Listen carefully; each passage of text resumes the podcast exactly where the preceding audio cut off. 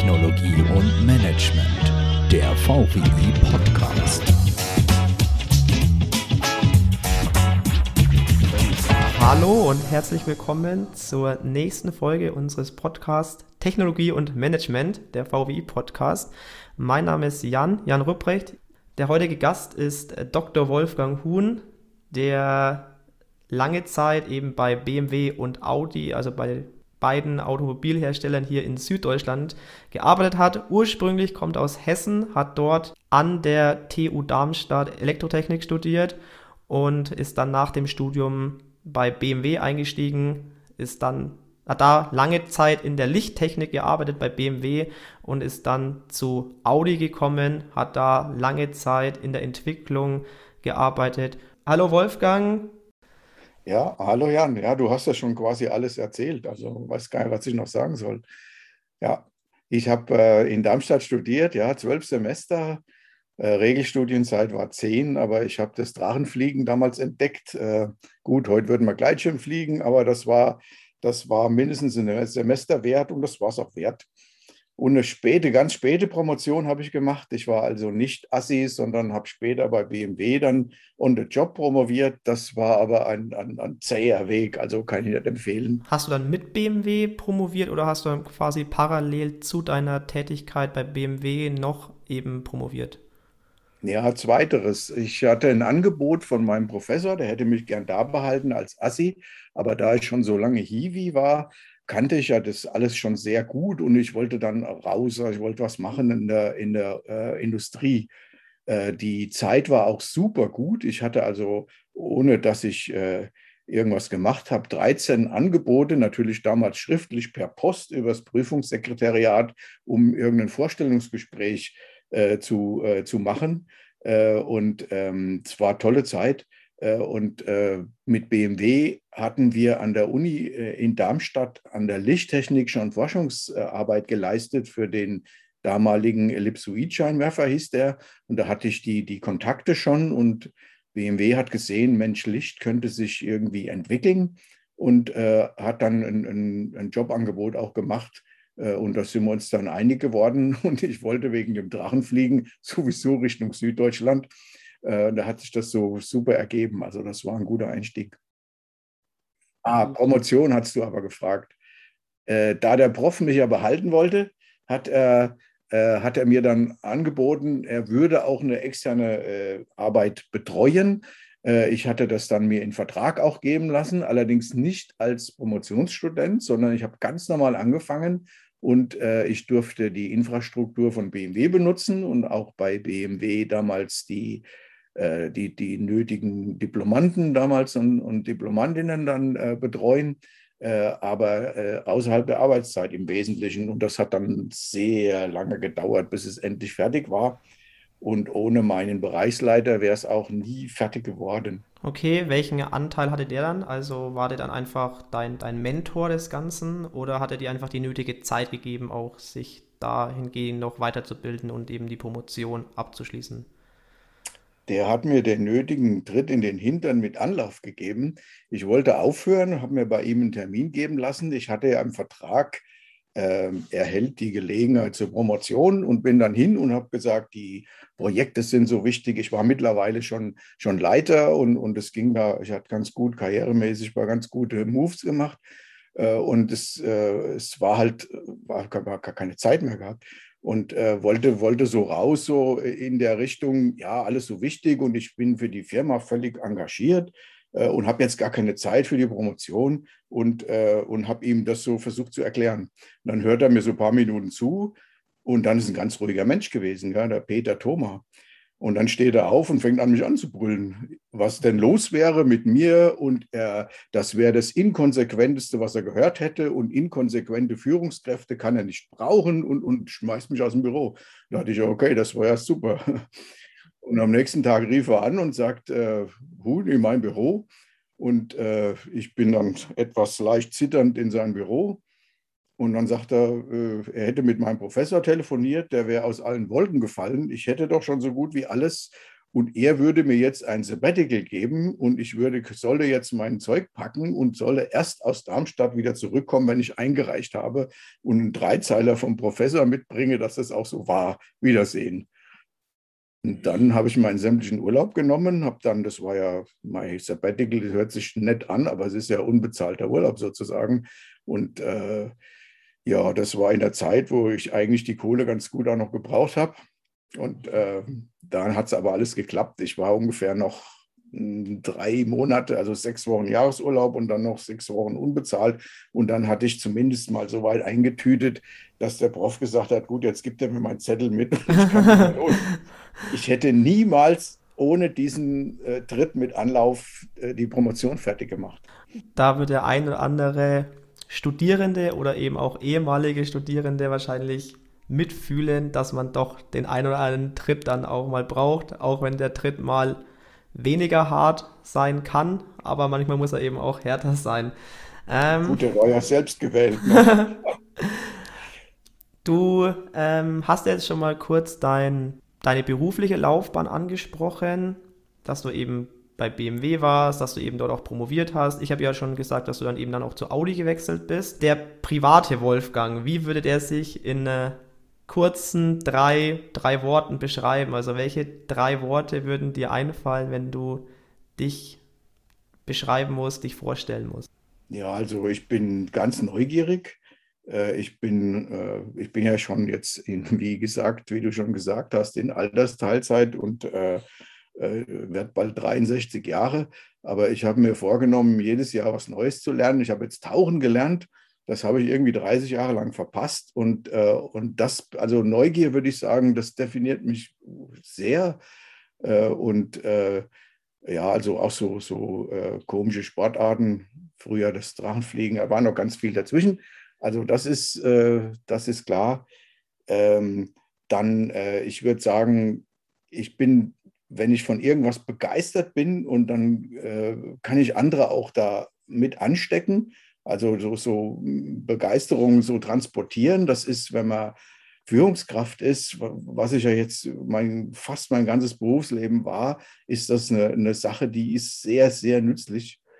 Äh, und äh, ja, so probiere halt viel aus, das, das ist Sache und bin auch gern weg. Also so, so Reisen, äh, so ja, die letzte, das letzten Jahrzehnte waren ja vor allem Dienstreisen äh, notwendig, aber die habe ich auch äh, äh sehr gerne gemacht, in, in, vor allem nach USA und noch viel öfter nach Asien. Und äh, das war cool. Das, was ich, was ich so ein bisschen ähm, ja, äh, bereue, so, das war, dass ich nicht irgendwie ein paar Auslandsjahre noch gemacht habe das liegt aber da an meiner Liebe zum Licht. Ich bin ja zu BM, von BMW zu Audi gegangen, auch nur wegen dem Licht, wegen dem Inhalt. Äh, und das war halt da am besten zu machen, direkt in der Zentrale und nicht irgendwo außen. Okay, also äh, man kann dich kurz beschreiben mit Neugier, dann reist du auch sehr gerne und du bist lichtverliebt. Also hast eine, eine sehr, sehr große Liebe zum Licht, die du dann während deines, deines Studiums schon kennengelernt hast und dann natürlich dann auch während deines, deiner beruflichen Laufbahn äh, die Liebe ver verinnerlicht hast. Du hast ja die ganze Zeit, dein ganzes berufliches Leben ja in der, in der Automobilindustrie verbracht. Wie bist du da gelandet? Also war das zufällig, dass du dorthin kommst oder hatte sich schon vorher abgezeichnet, weil du dich schon im Studium damit auseinandergesetzt hast? Ja, also zufällig war es nicht. Äh, ich habe was gesucht, was, was mit Licht zu tun hat und mir möglichst viel Freiraum gibt äh, und was vielleicht auch möglichst irgendwo da ist, wo man Drachen fliegen kann, weil dabei war ich auch völlig äh, vernarrt damals in die Drachenfliegerei. Und da war BMW irgendwie logische Wahl. Ich hatte noch angeschaut, die jetzt was völlig anderes, Stadtbeleuchtung von Hamburg, die hatten mir auch ein Angebot geschickt. Sie, sie haben also, das wäre also so auch so öffentlicher Dienst gewesen. Äh, und äh, das, das war noch eine Alternative. Äh, und dann war noch eine Firma Digital Equipment, DEC, die haben so Mainframe-Rechner gemacht und so, so große 8 Zoll Festplattenlaufwerke im Allgäu produziert. Und da dachte ich, Allgäu ist noch näher dran beim, äh, beim Drachenfliegen, äh, aber Gott sei Dank äh, hat das nicht funktioniert. Oder habe ich mich dann für BMW entschieden, weil die im Allgäu, die haben drei Jahre später dann zu, für immer zugemacht, weil kein Mensch mehr 8 Zoll Festplattenlaufwerke für Mainframe-Rechner gebraucht hat. Aber gut, das, äh, das war im, im Auto, war das, war das cool und äh, ich äh, hatte, hatte Affinität zum, zum Auto und aber Schwerpunkt war Licht. Ich habe eigentlich im Studium so damals war äh, so äh, Robotics äh, ein totaler Trend und ich wollte eigentlich Sensoren für Roboter machen. Das war so mein Ding, so wie, wie kann ein Roboter sehen, fühlen, hören, sowas, das und, und dann was draus machen. Und da habe ich auch Lichttechnik gehört, weil natürlich viel damit Licht äh, eine Rolle spielt. Und dann habe ich mich völlig in das Licht verliebt, weil da auch so noch physiologische und, und sogar psychologische Komponenten drin sind, aber natürlich Technik dominiert. Äh, war ja Elektrotechnik studiert, also ganz normal. Wirtschaftsingenieurwesen wurde da gerade erfunden, also waren die ersten Wirtschaftsingenieure waren auch da. Die hatten mal so ein bisschen angeschaut, so, hm, was sind das jetzt für welche, Wirtschaftler oder Ingenieure? Gell? Und, aber das ist eine Sache, die, die wirklich äh, so ganz cool gelaufen ist. Aber ich hatte, ähm, ich hatte es gar nicht gekannt, ehrlich gesagt, wie ich mich dem Studium beworben habe. Und damals ging es ja noch über die ZVS, äh, Zentralvergabestelle für Studienplätze, da wo man da irgendwo dann Glück oder Pech hatte, wo man dann angefangen hat zu studieren. Das ist alles jetzt äh, sehr viel besser. Ja, so bin ich zum, zum BMW und zum und zum Licht gekommen. Also Licht war eh klar. Also Licht war klar. Und dann, äh, ob das Auto ist oder Stadtbeleuchtung, Auto war dann besser. Es gab für dich eine, eine Auszeichnung, die, die eigentlich, äh, also wenn man die hat, dann kann man damit auch, glaube ich, ähm, prahlen. Ähm, das ist äh, Man of the Decade 2011. Äh, ähm, das ist, wenn man Dr. Wolfgang Huhn bei Google eingibt, dann, äh, dann sieht man da äh, den Artikel den du ja bekommen hast, ja für, für dein Engagement, ähm, ja auch für, für LED-Tagverlichte und eben auch für Voll-LED-Scheinwerfer, die du ja bei, bei Audi mitentwickelt hast.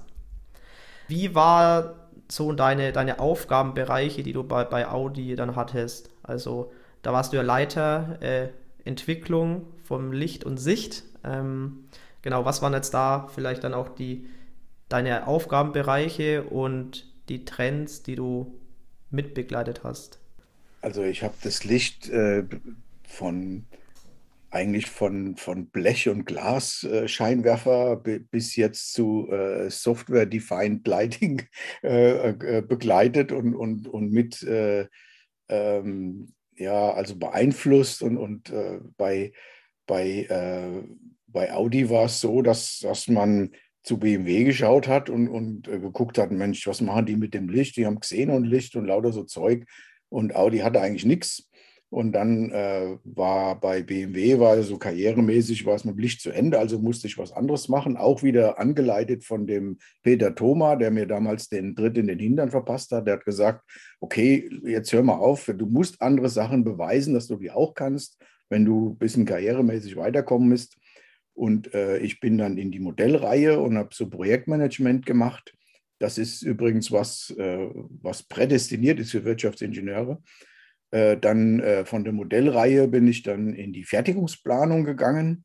Alternative wäre Einkauf gewesen, aber Einkäufer in der Autoindustrie, hui, das wollte ich nicht das ist ein harter Job und, und äh, man ist sehr messbar und, und so weiter. Auch ein guter Job für Wirtschaftsingenieure.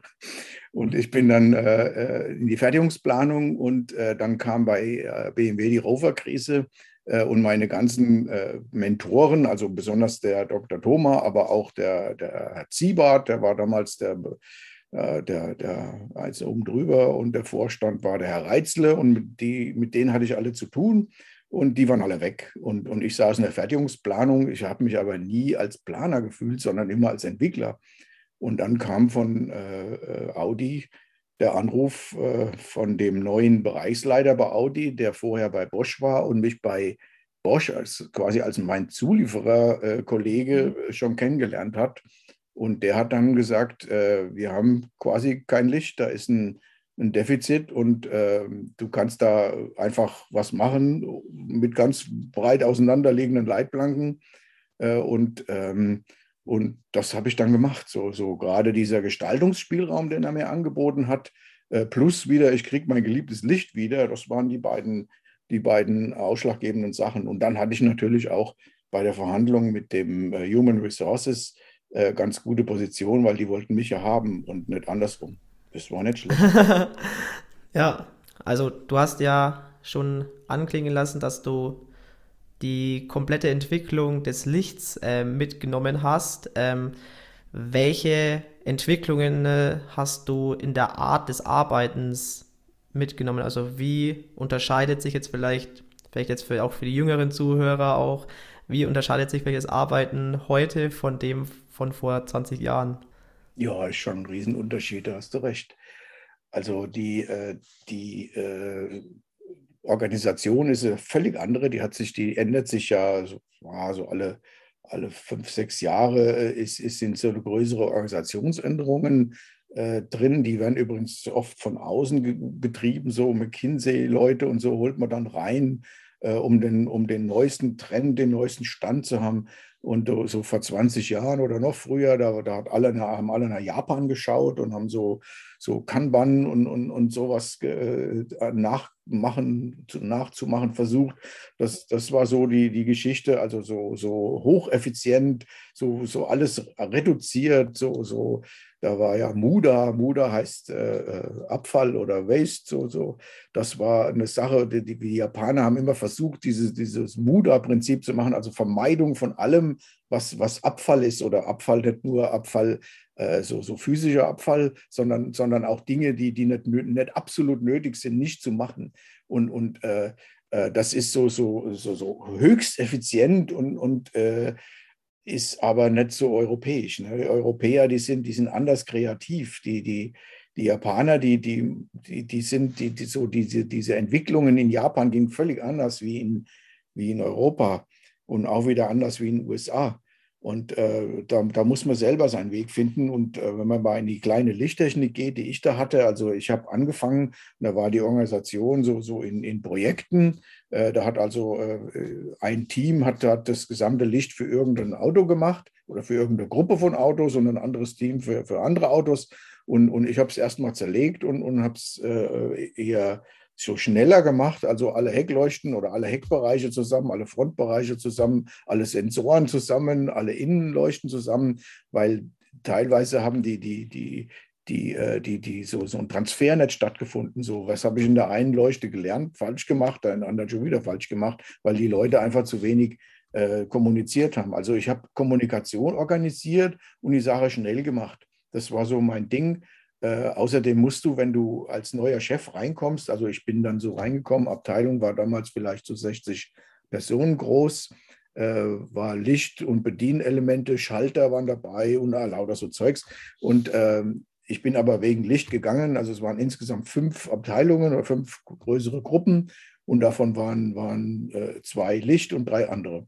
Und dann habe ich das Licht äh, natürlich entwickelt mit den Kollegen und Kolleginnen, die äh, damals waren noch nicht so richtig viele Kolleginnen, aber äh, das lag einfach daran, weil in, der, in den Ingenieurwissenschaften halt kaum Frauen äh, äh zu finden waren während des, des Studiums. Äh, hat sich aber jetzt sehr stark gebessert und wir brauchen jetzt ganz andere Menschen auch. Die die, äh, die Arbeitsabläufe und sowas, klar, am Anfang, wie, wie, ich, wie ich frisch gekommen bin, gerade zu Audi, die waren ja noch echt damals rückständig, da haben sich so quasi drei Leute einen PC geteilt, ja, muss man sich mal vorstellen. Wurde dann aber ganz schnell geändert äh, und das ging dann auch vorwärts, auch mit dieser Dynamik von dem neuen Bereichsleiter, von dem Herrn Schleuter. Der Herr Schleuter, der hat, der hat quasi das Auto in der Elektrik von von diesem Prinzip äh, äh, Batterie, Kabel, äh, Schalter, Verbraucher äh, zum vernetzten Fahrzeug entwickelt. Mit allen Risiken, weil das, wenn nicht funktioniert, und dann steht es Bank. Und dann stehen 6000 Menschen und wissen nicht, was sie machen sollen. Ähm, dann äh, sind also diese, diese, dieses alte äh, lineare Prinzip ist dann in ein Bussystem verwandelt worden. Und das ist ja jetzt schon wieder am Kippen, weil so dieses normale Bussystem mit den, mit den spezialisierten Steuergeräten, ein, ein, heute ein, ein Auto, äh, ein A8 oder sowas hat 80, 90 Steuergeräte, vielleicht sogar über 100, lauter kleine spezialisierte Steuergeräte, aber, aber keinen großen, fetten Zentralrechner. Und jetzt äh, der einzige, der jetzt wirklich so ein beziehungsweise so zwei wegen Redundanz Zentralrechner hat, ist der Tesla. Und das waren natürlich jetzt alle. Ne? Und dieser Schritt so vom, vom äh, ja, doch Sof zum Software definierten Car, Software definierten Fahrzeug, der ist jetzt äh, wahnsinnig äh, wie soll man sagen, groß und ungefährlich. Also da jetzt äh, die, die ganzen Leute, die bisher äh, mechanisch gearbeitet haben, die sind ja immer noch in der, in, der, in der Leitung, die sind immer noch Führungskräfte, Vorstände und so weiter. Da sind viele dabei, die haben das noch nicht verstanden, was da jetzt äh, zu machen ist und wie.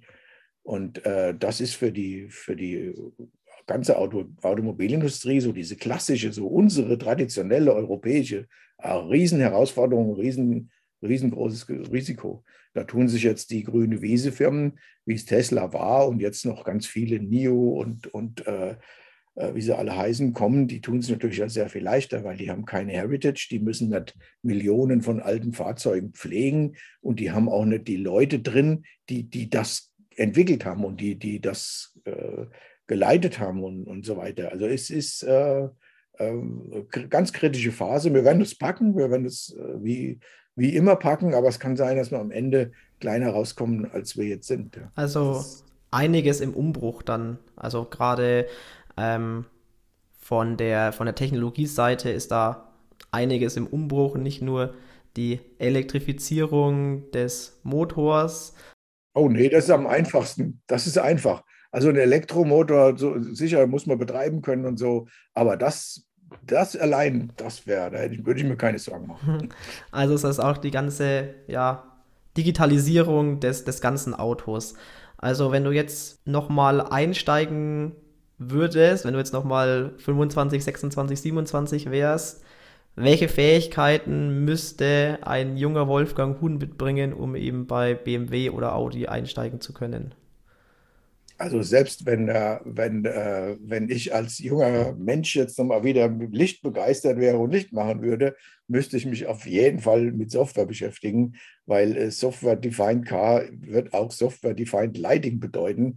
Und wir, das ist, das ist eine, eine von den Sachen. Wir haben jetzt äh, das letzte, was ich als, als Audi-Lichtchef noch gemacht habe, das war mit das letzte, die letzten Jahre, war eben eine Software-Truppe zu machen. Äh, die, die wirklich so aus der Bildverarbeitung teilweise kommen, weil wir, wir werden mit Licht ja kommunizieren, viel mehr kommunizieren als jetzt, wenn man sich ein, ein, ein, ein äh, also ein, autonomes Fahrzeug oder Automated äh, Car müsste eigentlich heißen, wenn man so ein, so ein AV anschaut, dann äh, muss das, wenn es alleine rumfährt und so und die, die anderen Verkehrsteilnehmer, die können ja durchaus da Angst vorkriegen, äh, und wenn man da Kommunikation durch Licht macht, also ich glaube, das geht nur durch Licht und nicht übers Handy.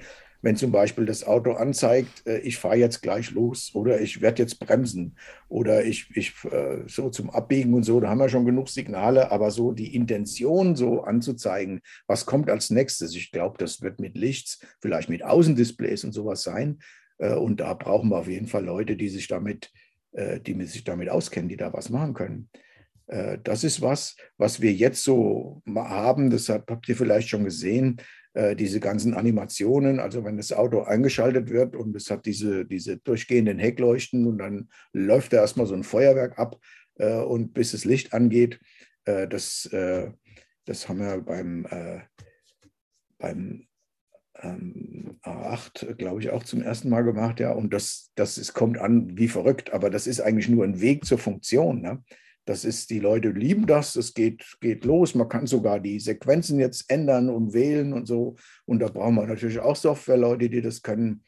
Äh, in der Front, in, im Heck, man kann seine, seine Grafiken wählen. Man kann sagen, ich will meine Heckleuchte, soll jetzt anders leuchten. Die soll nicht mehr waagrechte Streifen haben, sondern senkrechte, weil gefällt mir heute besser. Solche Sachen kann man machen. Und das ist der Weg dann zum, zum Kommunikation, weil ansonsten so so, so einfach so äh, nur Spielerei, das ist vielleicht was fürs Marketing, aber das ist für einen Ingenieur ist es nichts. Also jetzt mal kurz gesagt, um in der Entwicklung, für die Entwicklung des Automobils, also vor allem im Lichtbereich, aber wahrscheinlich in vielen anderen Bereichen, ist gerade die, die Softwarekomponente ein, ein wichtiger Bereich, den man mitbringen sollte, wenn man dort anfangen möchte zu arbeiten, beziehungsweise jetzt ein, ein großer Trend ähm, oder beziehungsweise ein nicht nur vielleicht ein Trend, sondern gerade so ein ja, Paradigmenwechsel auch ähm, bei der Automobilbranche.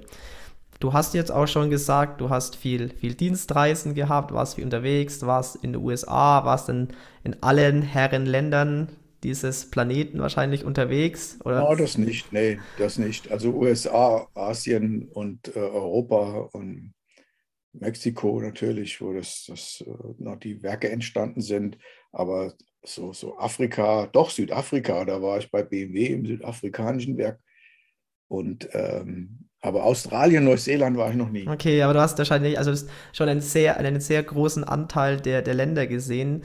Ähm, warst viel unterwegs, hast wahrscheinlich auch viel gearbeitet und hattest auch Verantwortung und wahrscheinlich auch von oben ein bisschen Druck. Wie kommst du zur Ruhe und wie entspannst du? Ja, Druck, also machen wir vorne nochmal diesen Druck und sowas. Die, die, äh, der, der Druck, der kommt, der kommt natürlich mit, mit, äh, mit, mit den mit der Sichtbarkeit so. Und Licht war dann äh, ja bei Audi war ja, wird ja zum Markenkern. Und äh, da hatte man dann direkt, hatte ich dann als Abteilungsleiter, so, so Abteilungsleiter Deluxe, würde ich vielleicht mal sagen, aber ich war nicht in der Ebene, die direkt dem Vorstand berichtet hat, sondern eins drunter. Also mein Chef war immer jemand, äh, der nicht Vorstand war, sondern noch einer dazwischen. Und das ist ganz gut, weil da hat man noch nicht so eine, so eine, so eine politische Komponente drin oder zumindest keine so große. Aber die, die Vorstände, die haben natürlich sich mit dem Licht beschäftigt äh, und, und haben dann natürlich, hat man die Gelegenheit gehabt, dem Vorstand direkt zu berichten. Das heißt, man, das wurde schnell. Wenn der Vorstand dann was entschieden hat, äh, war das dann halt eine Entscheidung und man musste nicht durch 35 Gremien gehen. Äh, das, das war super. Äh, und äh, natürlich hat es auch dann äh, Druck gebracht, wie verrückt, weil die Vorstände, die haben, die haben ja immer verschiedene Hüte auf. Und wenn sie ihren Designhut auf hatten, da konnte es gar nicht schön genug und, und, und ja, exotisch genug sein und sowas. Und dann hat man, ist man da losgelaufen. Und dann hatten wir in dem nächsten Meeting, hatten die ihren Kostenhut auf und dann haben sie einen verhauen, dass man so zu viel Geld ausgibt. Und, und, äh, und wenn man dann äh, das Ganze noch in die Länge ziehen musste, weil man ja dann noch Kostenreduzierungen machen musste und ist am Schluss dann äh, im, Terminplan nach hinten gerutscht, dann haben die ihren Terminhut aufgesetzt und haben einen wieder verhauen, dass man den Termin nicht hält. Also das war schon äh, Challenge. Äh, und, ähm, aber letztlich, äh, wie gesagt, wenn man ich habe ja eingangs gesagt, ich war begeistert und konnte die Begeisterung transportieren und das ist mir auch bei den Vorständen gelungen. Äh, und äh, die wechseln auch immer viel. Also das ist äh, so ein Vorstand, der ist nicht so dauerhaft und der muss natürlich erstmal irgendwas ändern. Und man muss aber schauen, dass, dass das alles so im Rahmen bleibt und dass man das, dass man es auch umsetzen kann, weil der nächste Vorstand kommt gewiss und der wird es wieder ändern. Also da muss man schon sehen, äh, dass, äh, ja, dass die, die, die Technologie, die man da macht, auch, auch, äh, auch so, da, dass man von der überzeugt ist und, und dass man das nicht nur anbietet, so dem Vorstand, weil das gerade so sein Trend ist. Gell? Das muss ja nicht stimmen.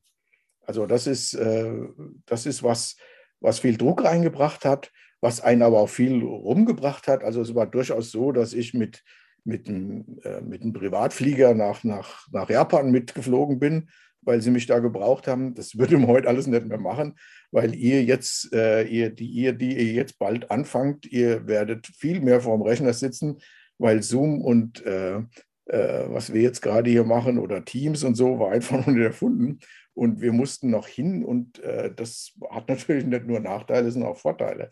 Aber natürlich ist, äh, äh, geht das gar nicht mehr, weil wenn diese Privatflieger gibt es auch nicht mehr. Äh, also das, äh, das ist alles weg. Äh, das ist einfach nicht mehr zeitgemäß und so, aber es war schon geil. Kann man nicht anders sagen. Ja, ähm, genau. Und jetzt nochmal, um meine Frage zurückzukommen. Ähm, wenn du ja viel unterwegs bist und auch viel arbeitest und mal die eine Vorstandsentscheidung, dann die andere Vorstandsentscheidung umsetzen musst, wie, mhm. wie kommst du dann zur Ruhe? Wie entspannst du? Also wie, wie verbringst du deinen Feierabend? Ah ja, gut, eigentlich ganz normal. Aber wenn du jetzt darauf äh, raus willst, so ja, Familie und Kinder und Garten und sowas, das ist schon gut sogar, aber ich habe eigentlich äh, äh, die, die, das nächste so, so gemacht und habe dann jetzt lauter so, so Sportarten äh, gemacht, die, die, wo man wirklich dann so zwei, drei Tage irgendwo wieder völlig versinkt in was völlig anderem, was einen total die Konzentration zu, zu 100 Prozent benötigt. So, ja. so, ich bin Motorradrennen gefahren, das war vielleicht ein bisschen krass, ja, weil dann habe ich mich auch mal ordentlich ins Krankenhaus gelegt, dann war diese Phase auch wieder vorbei, hat aber zehn Jahre gedauert. Und wenn man sowas macht, so ein Rennwochenende, also erstmal so, so Renntrainings, später Rennen und so, so, so Renntrainings macht, so, dann ist man voller drei, vier Tage voll konzentriert und es ist nichts anderes wichtig, als schnell um, um äh, Kreise zu fahren. Äh, oder man geht Skifahren, äh, am, am liebsten natürlich äh, jetzt Skitouren so, so draußen, so, wo man, wo man wirklich mit, am besten natürlich mit einem Guide, der, der richtig gut ist, damit man nicht da aus der Lawine ausgegraben werden muss. Das so Sachen, wo man, wo man wirklich sich so drei, vier Tage total auf was anderes konzentriert. Und, und da denke ich keine Sekunde irgendwie an, an den Druck vom Vorstand und, und, äh, oder sonst irgendwas. Und das hat mir eigentlich am meisten gebracht. Und auch das Ausprobieren von dem ganzen Kram. Ich war ja, Höhlenforschen, ja, kann man nicht so sagen, mehr so Sportscaving, sagen die Engländer, trifft es besser. Das war cool. Äh, jetzt äh, muss ich sehen, dass ich äh, ja, dass ich es nicht wieder übertreibe mit Mountainbike, Mountainbike Downhill oder sowas. Das ist äh, ja solche Sachen. Aber im Moment so, so Skitouren äh, bringen mir eigentlich am meisten, äh, so dass man, dass man wirklich eine, eine, eine, so, so, ein paar Tage komplett den Kopf woanders hat und es ist nur wichtig, wie ist die Schneebeschaffenheit, wie ist die Wetter, Wettervoraussetzung, wie steil ist es im Gelände, packe ich das überhaupt und, und äh, ist die Ausrüstung in Ordnung, muss man noch irgendeine Ausrüstung kaufen, mache ich super gerne Ausrüstung kaufen, ich, ich habe also Zeug naja, das muss man ja immer machen, wenn man, wenn man mit einer neuen Sportart anfängt, muss man sich erstmal eindecken. Bei vielen äh, schafft es ja auch die, erst die Motivation, sich für eine neue Sportart zu begeistern. Wenn man eben sich neue Laufschuhe gekauft hat, dann, ja, dann läuft es sich natürlich auch schon mal einfacher. Also, ja, neues Rennrad und du fährst 3000 Kilometer. Zumindest im Kopf schon mal. Top. Also, ja, also die Antwort auf die Frage war mir eigentlich völlig offen. Äh, ich habe mich nur interessiert eigentlich, wie man äh, dann vielleicht da die Ruhe behält. Bei manchen ist es eben dann die, die Familie, der, der, der, der, der Garten, beim anderen ist es halt eben die Ablenkung auf was völlig anderes und sich einfach mal drei, vier Tage mit was völlig anderem beschallen zu lassen. Und wenn es dann auch ähm, Motorrad, Motor, Motorradmotoren sind, dann ist es ja auch ähm, eine Möglichkeit, Ruhe zu finden. Wolfgang, wir sind auch schon am, am Ende angekommen. Ähm, ich habe zwar noch äh, ein paar Fragen vorbereitet, aber du hast eigentlich auf alle schon eine Antwort gehabt. Und ich bedanke mich recht herzlich für deine Zeit hier bei uns im, im Podcast, ähm, dass du die Zeit gefunden hast. Am, äh, ich kann ja mal so offen und ehrlich sein, wir sprechen hier am Montagvormittag. Vielen Dank für deine Zeit und deine, deine interessanten Geschichten, die du uns mitgeteilt hast, die du, die du mit uns geteilt hast. Und ja, vielen Dank an alle ZuhörerInnen, die zugehört haben. Das war's mit der, der heutigen Folge und wir hören uns dann beim nächsten Mal. Und ähm, Wolfgang hat noch die Möglichkeit, ein paar abschließende Worte vielleicht zu sagen. Ja, danke schön, Jan, dass auch, dass ihr da äh, mich äh, da fragt und, und in den Podcast reinnehmt. Äh, sehr schön. Ich hoffe, es war nicht langweilig jetzt insgesamt. Und äh, also als, als Wirtschaftsingenieur äh, ist man eigentlich jetzt fantastisch aufgestellt. Also gerade solche Projektleitungsjobs, die sind prädestiniert für Wirtschaftsingenieure meines Erachtens. Und äh, die Bandbreite ist halt groß. Man kann tatsächlich im, im, in Einkauf gehen, also jetzt in der Autoindustrie, wo ich mich auskenne, in Einkauf gehen oder in die Softwareentwicklung. Also der, der Leiter in der Carrier, das ist ja jetzt die, die Softwaretruppe von, von Volkswagen, da ist einer von meinen äh, Freunden so, der, der ist äh, Wirtschaftsingenieur und leitet jetzt äh, vielleicht eine Größenordnung von 300 Softwareingenieuren an. Äh, und das ist alles drin. Also da, die Bandbreite ist groß. Ihr macht, ihr macht eigentlich alles richtig. Viel Spaß dabei. Perfekt. Unser, in, unsere Intention des Podcasts ist es eben auch, viele verschiedene Bereiche abzudecken des Wirtschaftsingenieurwesen, Wirtschaftsingenieurwesens. Heute Automobilbranche, beim letzten Mal war es eben eine völlig andere, von völlig anderer Industriezweig und beim nächsten Mal geht es dann auch wieder um eine völlig andere Industrie, eine völlig andere Persönlichkeit, die auch dahinter steht. Dementsprechend freue ich mich, wenn ihr beim nächsten Mal wieder einschaltet beim VW Podcast Technologie und Management. Bis zum nächsten Mal. Ciao.